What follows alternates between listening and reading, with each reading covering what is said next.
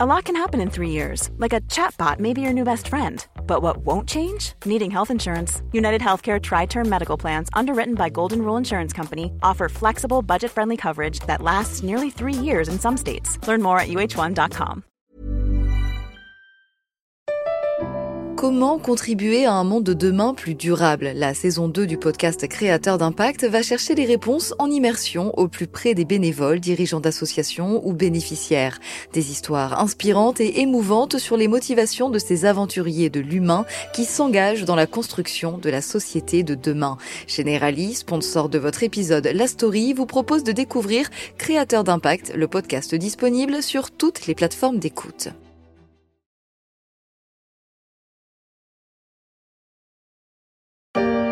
Elle aura des phares en forme de dents de lion. Des dents de lion?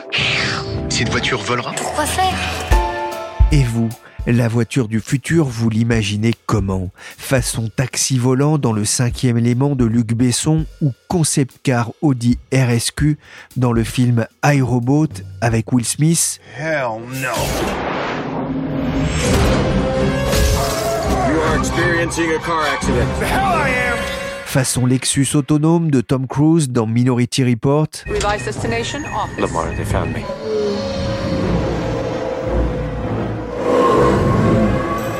Ou face au Arnold Schwarzenegger qui dans Total Recall reprend le contrôle de son taxi pour échapper à ses poursuivants. Drive! Would you please repeat the destination? Oh, anywhere, just go! Go! Please state a street and number. Shit. Shit! I'm not familiar with that address. Would you please repeat the destination?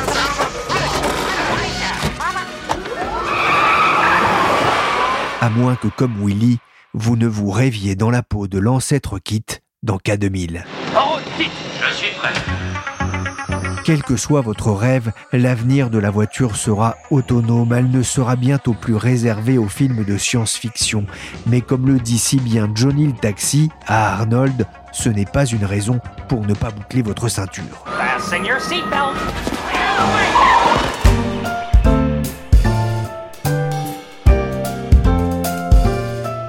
Suis Pierrick Fay, vous écoutez La Story, le podcast d'actualité des échos, et on va monter à bord de Waymo, la société qui veut révolutionner la conduite automobile. Say hello to Waymo, the world's most experienced driver. 11 millions de yens, soit environ 85 000 euros. C'est le prix au Japon de la Honda Légende hybride EX. Mais qu'a-t-elle de particulier? C'est tout simplement le premier véhicule grand public commercialisé dans le monde et ayant la capacité de conduire seul dans les embouteillages. Une voiture autonome de niveau 3, un modèle qui permet de consulter ses messages au volant sans risque pour les autres. Honda a pris une petite avance sur la concurrence. Ailleurs aux États-Unis, c'est une autre entreprise qui intéresse les investisseurs. Elle s'appelle Waymo. C'est une filiale de Google et il y a un an, alors que le Covid menaçait déjà le monde, l'entreprise était parvenue à lever plus de 2 milliards 250 millions auprès de nombreux investisseurs, un signe de foi Waymo n'a pas eu besoin de se tourner vers son principal actionnaire, la maison mère de Google, pour financer sa technologie de conduite autonome.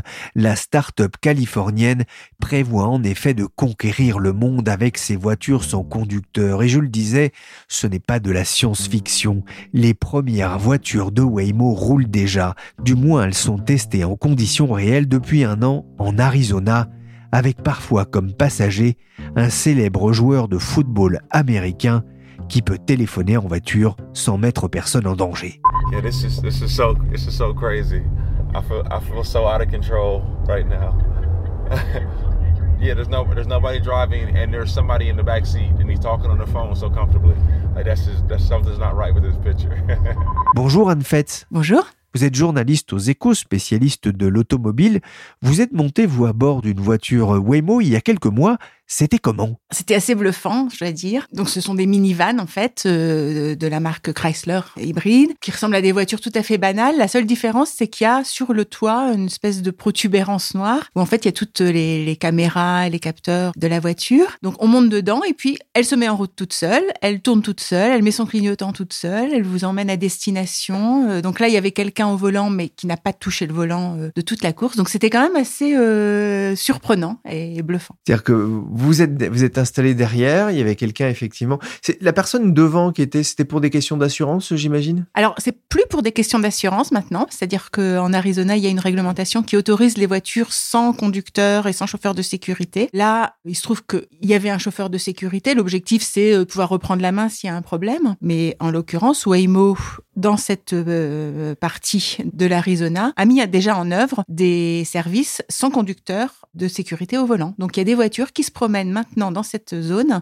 sans personne au volant, avec juste le passager à l'arrière. Donc c'est assez surprenant. Moi j'en ai pas vu, je dois dire, mais c'est assez surprenant. Euh, on racontait des, des, gens locaux euh, quand ils en voient passer. C'est pas la première fois que vous montiez à bord d'un véhicule autonome. Est-ce que la technologie progresse? Alors je sais pas si la technologie progresse ou si c'est Waymo qui est très en avance. Je crois que c'est Waymo qui est très en avance, même si globalement forcément la technologie progresse. J'étais déjà montée dans une voiture autonome avec euh, Valeo dans Paris et puis avec euh, Renault sur euh, l'autoroute de l'Ouest, sur une petite portion. Et à chaque fois, le conducteur de sécurité avait dû reprendre la main pour une raison ou pour une autre. Une fois, il y avait eu un bug, une autre fois, il y avait une voiture qui nous avait fait une queue de poisson. Donc Peut-être que la voiture aurait bien réagi, mais le chauffeur de sécurité n'a pas souhaité prendre le risque. Alors que là, avec euh, Waymo, jamais, pas une seule fois, la dame qui était euh, derrière le volant, mais avec ses mains sur les cuisses, n'a euh, repris le volant, n'a eu besoin de faire la moindre manœuvre. Elle était euh, attentive, mais euh, on la sentait très décontractée. Alors vous parliez d'une protubérance sur le toit de la voiture, là où il y a les capteurs, l'électronique.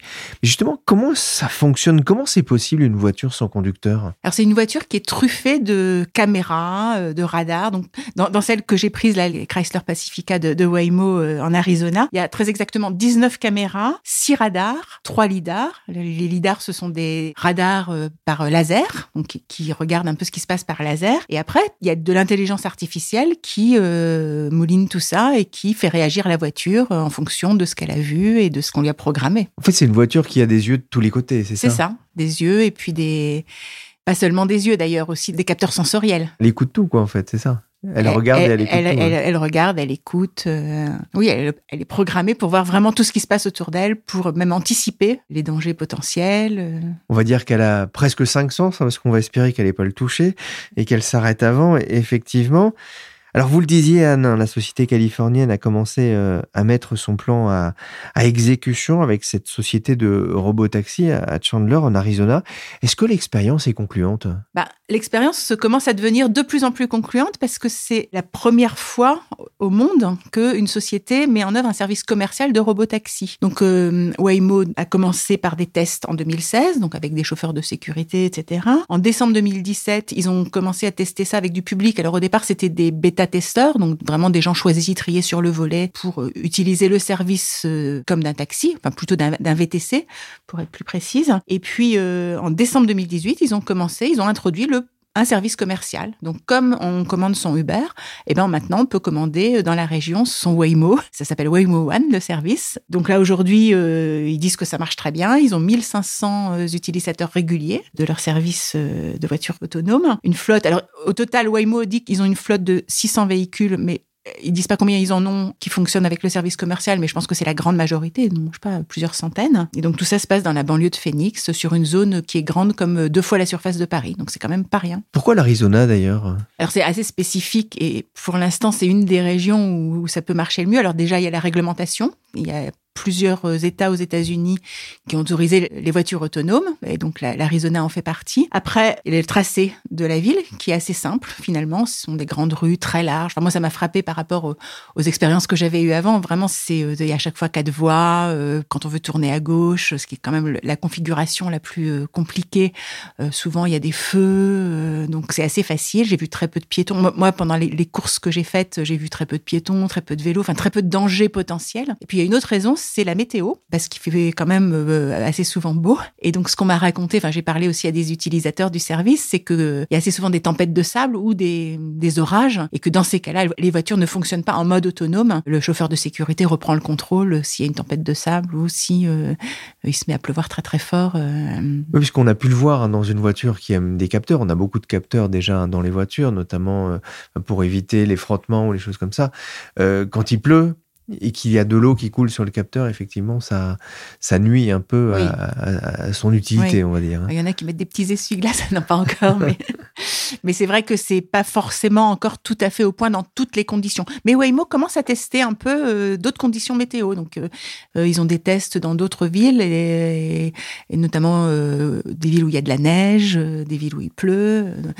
Euh, alors, encore avec des chauffeurs de sécurité. Il y a eu des accidents. Alors, il y a eu, ils disent qu'il y a eu zéro accident euh, causé par le robotaxi. En revanche, il y a eu dans la région une douzaine d'accrochages sans blessés euh, graves, toutes causées par d'autres voitures, donc qui ont, sont rentrées dans des robotaxis euh, de Waymo. Mais chaque fois, c'était la faute de l'autre partie. Alors, comment est-ce que ça fonctionne, ce système J'imagine que ce ne sont pas des taxis un peu en maraude ou qui tournent dans la rue. Il faut les... C'est un peu comme un Uber. On a une application, C'est exactement comme un Uber. Il y a une application et euh, bah, on appelle son taxi, euh, euh, on, rentre l'adresse, il vous répond que la voiture va arriver dans X minutes, il vous affiche un prix. Moi, les courses que j'ai fait, deux courses de 10 minutes, c'était le, le prix, c'était équivalent à celui d'un Uber ou d'un Lyft là-bas, c'est-à-dire l'équivalent de 7 euros pour une dizaine de minutes. Donc c'est vraiment très fluide comme Uber.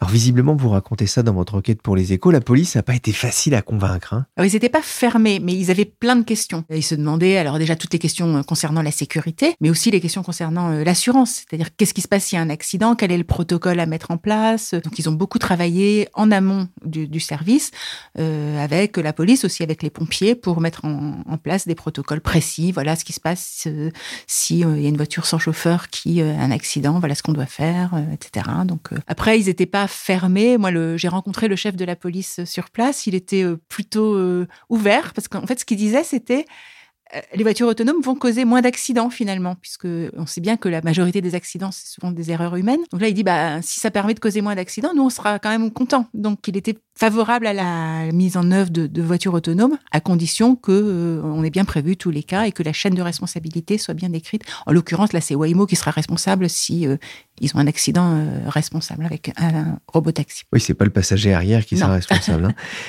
Il y avait des réticences aussi de la part des habitants de Chandler? Alors, moi, j'ai pas fait une enquête, hein, mais les gens à qui j'ai parlé, euh, soit étaient pas très au courant, soit euh, étaient plutôt positifs. Euh, ce que m'a dit euh, le maire que j'ai interrogé à, ce sujet, c'est que c'est une zone où les gens sont très technophiles. Donc, euh, il y, a, pas mal de- de- d'entreprises de, microprocesseurs. Il y a Intel, il y a une, une entreprise qui s'appelle NXP qui fait aussi des microprocesseurs. Donc, ils ont plutôt accueilli ça avec bienveillance et curiosité. Et s'il y avait des critiques, ce qui- ce qu'ils disent, c'est plutôt sur la lenteur, parce que ces voitures-là, elles respectent le code de la route à la lettre. Donc euh, ça exaspère un peu les gens qui aimeraient bien euh, qu'on euh, force le passage à un piéton.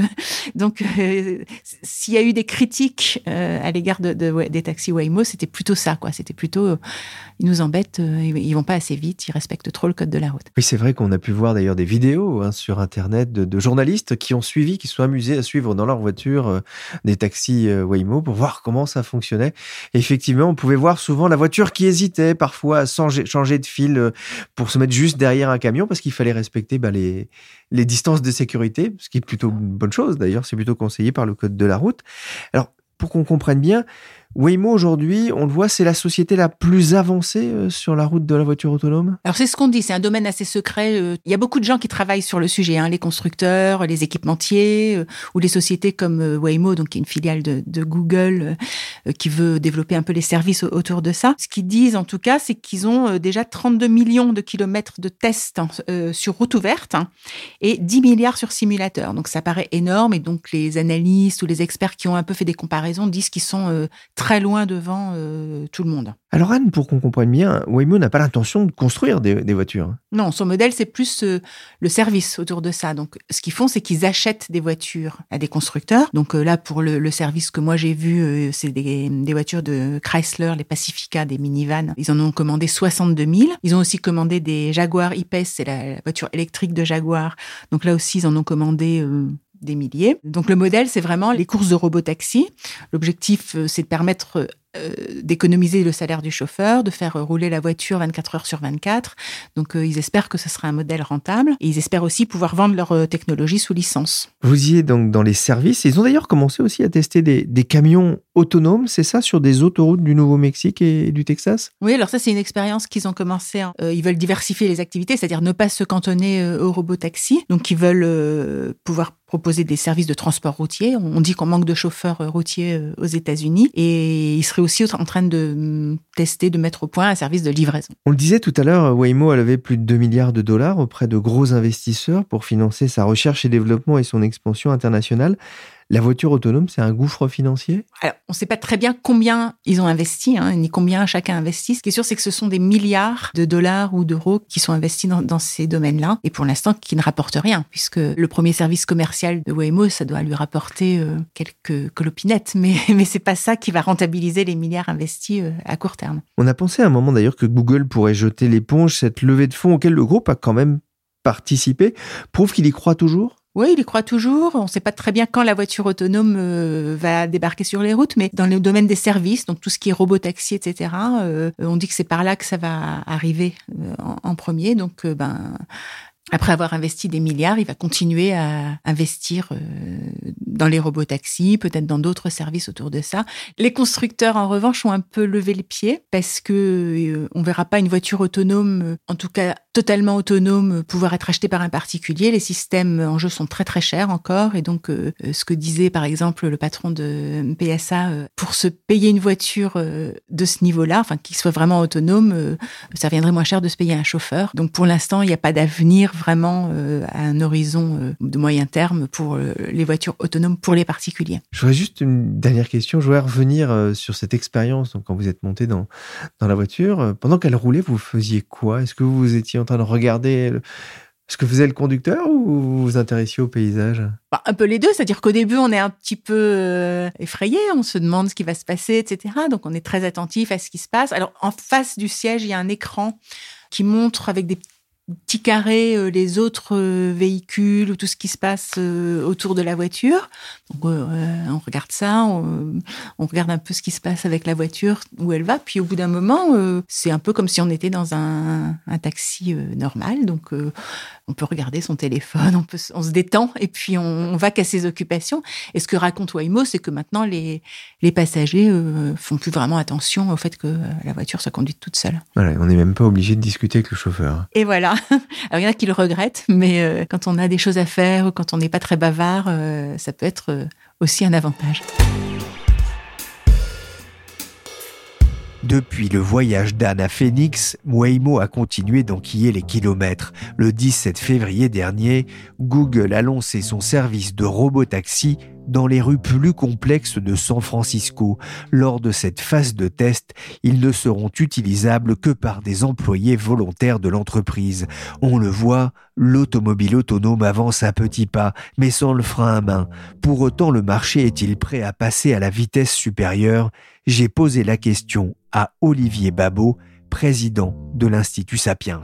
Alors, il passe à la vitesse supérieure, mais ça ne veut pas dire qu'il est prêt à aboutir. En tout cas, ce qui est sûr, c'est que Waymo fait partie des entreprises et l'entreprise qui est la mieux avancée dans cette extraordinaire course technologique qui se mène partout dans le monde. Hein. Euh, c'est euh, dans leur livre Un robot dans ma voiture, euh, Erwan Tison euh, notamment et Guillaume Tatouex ont calculé que la voiture de Google, donc de Waymo, hein, puisque Waymo c'est Google, se désengage dix mille fois moins que celle euh, de d'Apple par exemple dans les essais qui ont lieu. Se désengage, c'est-à-dire le moment où l'humain est obligé de reprendre le contrôle sur la voiture. Ça veut donc dire que c'est eux qui sont les plus en pointe aujourd'hui dans cette technologie et euh, donc euh, bah, ceux qui vont être peut-être le plus près du but, mais ça ne veut pas dire qu'on y est encore. En 2016, vous écriviez dans une tribune que la voiture autonome allait changer euh, nos sociétés.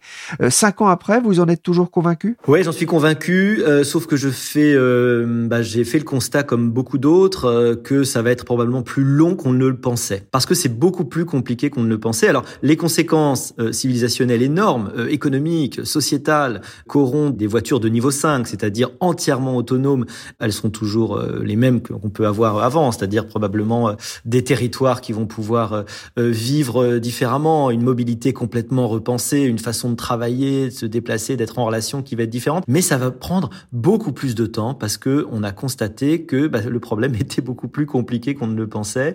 On va plutôt assister à une montée petit à petit de formes euh, d'autonomie. Donc on sera plutôt évidemment dans du modèle 3, hein, c'est ce qui est en train de se lancer euh, au Japon, euh, c'est-à-dire par exemple le modèle 3, enfin le niveau 3, hein, c'est de conduire dans les embouteillages, la voiture conduit à votre place dans les embouteillages jusqu'à 50, 60 km heure. Pour le niveau 4, c'est-à-dire euh, certaines portions, ça va commencer à monter petit à petit. Et le niveau 5, euh, où vous faites plus rien, vous pouvez faire complètement autre chose, là, ça va être beaucoup, beaucoup plus long. Ça veut dire qu'il existe beaucoup de, de freins, euh, notamment psychologiques? Alors, il y a plein de freins. D'abord, il y a un frein technologique, c'est-à-dire que pour pouvoir assurer une voiture de niveau 5, il faut que vous soyez précis au centimètre, hein, si ce n'est au millimètre. Donc, il faut des équipements, il faut une sécurité qui soit extraordinaire parce que, évidemment, le souci de tous les constructeurs, le souci des pouvoirs publics, c'est de garantir à la fois l'innovation et la sécurité. On ne pourrait pas accepter euh, qu'il y ait beaucoup d'accidents. Hein. Théoriquement, la voiture autonome, elle sera euh, à terme à zéro accident. Hein. Euh, une voiture parfaitement, un trafic qui va parfaitement être régulé, contrôlé par ordinateur, à tel point qu'on peut imaginer probablement qu'un jour on interdise aux gens même hein, de, de, conduire parce que ce serait trop dangereux, les gens sont faillibles. Mais on n'en est pas du tout là. Et donc, il y a déjà ce problème technologique. Et puis, on a effectivement un problème d'acceptabilité. C'est intéressant d'ailleurs de voir que les pays européens, euh, mettons de façon générale l'Occident, est beaucoup moins ouvert. Hein, euh, ils sont beaucoup moins ouverts à ces nouvelles technologies. Les gens se disent plus réticents, donc il va falloir euh, plus de temps pour les convertir que les pays d'Asie de l'Est, hein, qui sont très ouverts. la Corée du Sud, la Chine, et d'ailleurs ils ont annoncé des, des objectifs assez volontaristes hein, en matière de progression. En 2030, la Chine, elle dit que 10% de leurs voitures, des voitures vendues, devraient être de niveau 4 ou 5. Vous voyez, dans, dans, dans 9 ans. Hein, donc c'est quand même assez euh, ambitieux. Et puis peut-être le dernier frein, c'est un frein euh, euh, réglementaire justement. Hein. Les pouvoirs publics se posent vraiment la question de la façon dont on va pouvoir faire adapter les, réglementations pour rendre possible cette innovation, mais tout en permettant la sécurité. L'ONU vient tout récemment d'adopter un règlement qui va pouvoir permettre euh, une marche vers cette cette adoption, mais euh, l'Europe euh, n'a pas encore vraiment donné date pour elle transcrire hein, cette, cette nouvelle réglementation. C'est le Japon qui vient de le faire. Hein, c'est la grande nouveauté. C'est Honda qui, pour la première fois, c'est tout récent, a l'autorisation de faire fonctionner une voiture de niveau 3 sur son sol. Audi voulait faire la même chose, mais ils n'ont pas eu l'autorisation en Europe. Le problème de, de, quand on parle de problème de réglementation, c'est aussi le problème de, de l'assurance? Oui, c'est évidemment le problème de l'assurance. On comprend bien que jusque-là, euh, bon, bah, c'est simple, sauf problème technique, c'est le conducteur qui est responsable. Bon, demain, euh, quand vous ne conduisez plus, euh, qui est responsable?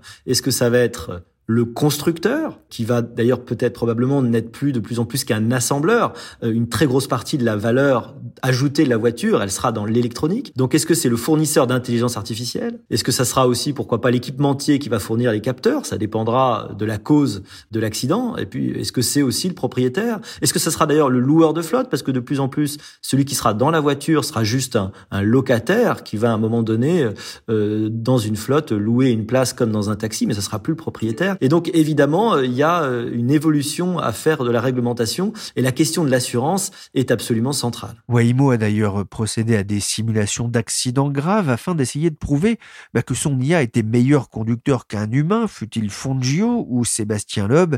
Et selon ces études, son intelligence artificielle aurait évité 100% des accidents quand elle est dans le rôle de l'initiatrice de l'accident et on tombe à 82% quand elle est dans celui qui subit les événements. Alors au-delà de Waymo ou Uber, on sait que Tesla, General Motors, Honda, on le disait, BMW ou Nissan s'intéressent à ce segment. En France, c'est l'équipementier Valeo qui est à la pointe avec ses capteurs. Ça y est, on va passer en, mode autonome, la voiture a sa mission. Donc euh, c'est bon, là elle est partie, j'ai lâché les pédales et le volant Et puis on s'arrête doucement derrière la voiture de devant en gardant une distance de sécurité euh, correcte.